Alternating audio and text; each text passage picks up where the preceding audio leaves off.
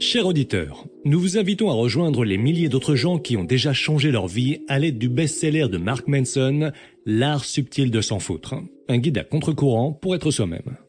Après avoir écouté ce livre audio, vous allez connaître vos limites et les accepter, savoir affronter de douloureuses vérités, comprendre vos peurs et vos incertitudes, trouver les réels courages, la persévérance, l'honnêteté et la responsabilité, et beaucoup d'autres choses. Osez être heureux à votre façon.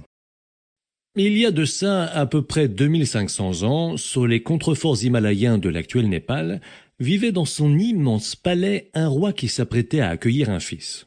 Pour ce descendant, le souverain nourrissait l'ambition particulièrement élevée d'une vie parfaite. L'enfant ne connaîtrait ainsi pas un seul instant de souffrance. Le moindre de ses besoins, son plus infime désir serait satisfait, toujours, tout le temps. Le roi fit édifier de hauts murs autour de la demeure, afin d'empêcher le prince d'accéder au monde extérieur. Il le gâta, le couvrit de mets et de cadeaux, l'entoura de serviteurs qui répondaient à tous ses caprices.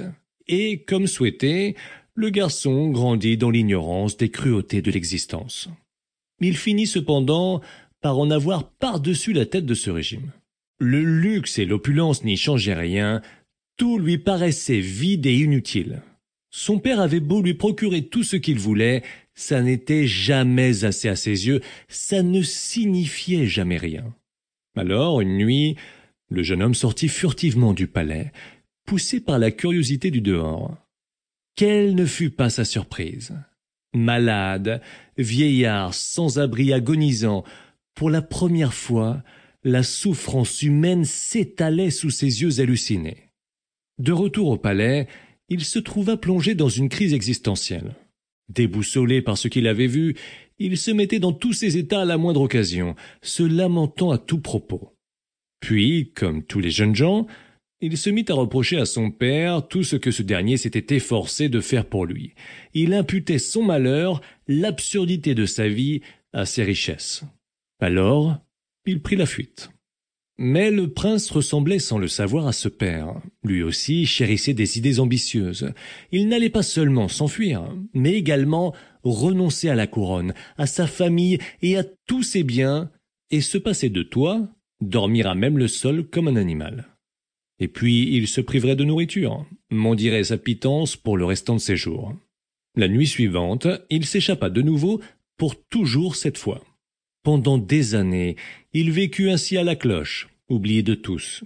Mais comme il l'avait anticipé, le prince connut la souffrance sous toutes ses formes, la maladie, la faim, les douleurs, la solitude et la déchéance.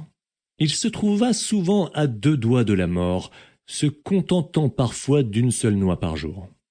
Les années passèrent, les unes après les autres, mais rien ne se passait. La vie de souffrance ne lui apportait en rien la révélation tant espérée, ni ne lui dévoilait le mystère, la finalité ultime du monde. Le prince comprit alors ce que le commun des mortels avait toujours su, à savoir que souffrir c'est moche. Et que ça n'a pas nécessairement de sens, pas plus que la richesse. En effet, la souffrance sans finalité n'a d'utilité. Il en conclut que sa grande idée était archi nulle et qu'il ne lui restait plus qu'à changer de braquet et aller se faire voir ailleurs. Ne sachant plus trop où il en était, il s'assit sous un gros arbre près d'une rivière, décidé à ne pas se relever avant d'avoir conçu une autre noble idée. La légende dit qu'il y demeura quarante-neuf jours durant, bien perplexe, mais prenant conscience que la vie tout entière est une forme de souffrance. Les riches souffrent de leur richesse, les pauvres de leur pauvreté, les personnes sans famille de ne pas en avoir, celles qui en ont une souffrent à cause d'elles, les gens en quête de plaisir matériel en souffrent, et ceux qui y renoncent souffrent de leur renoncement. Les diverses formes de souffrance ne s'équivalent pas pour autant. Question de degré, certaines sont en effet plus douloureuses que d'autres. Mais nul n'y échappe. Des années plus tard, notre prince élaborait sa propre philosophie et la partageait largement. Son principe fondamental, la souffrance et la perte étant inévitables, il est vain d'essayer d'y résister. Par la suite, il serait connu sous le nom de Bouddha. Et au cas où tu n'aurais pas entendu parler de lui, sache qu'il était une vraie célébrité.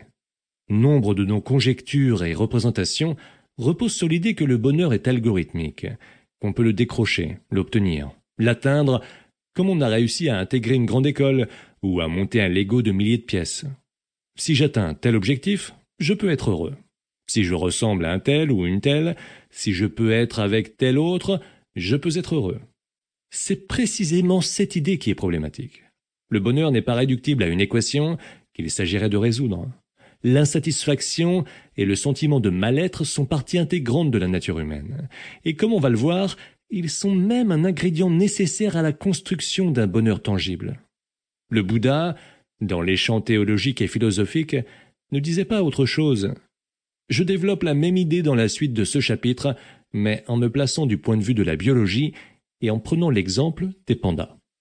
Pardonnez l'interruption. Vous pouvez continuer à écouter le livre audio complet gratuitement, le lien dans la description.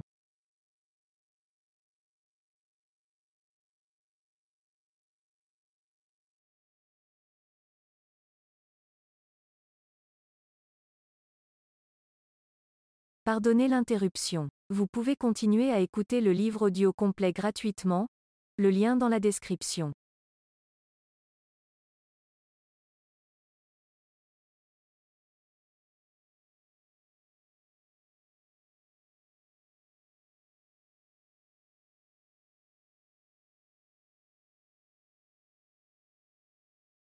Pardonnez l'interruption. Vous pouvez continuer à écouter le livre audio complet gratuitement, le lien dans la description.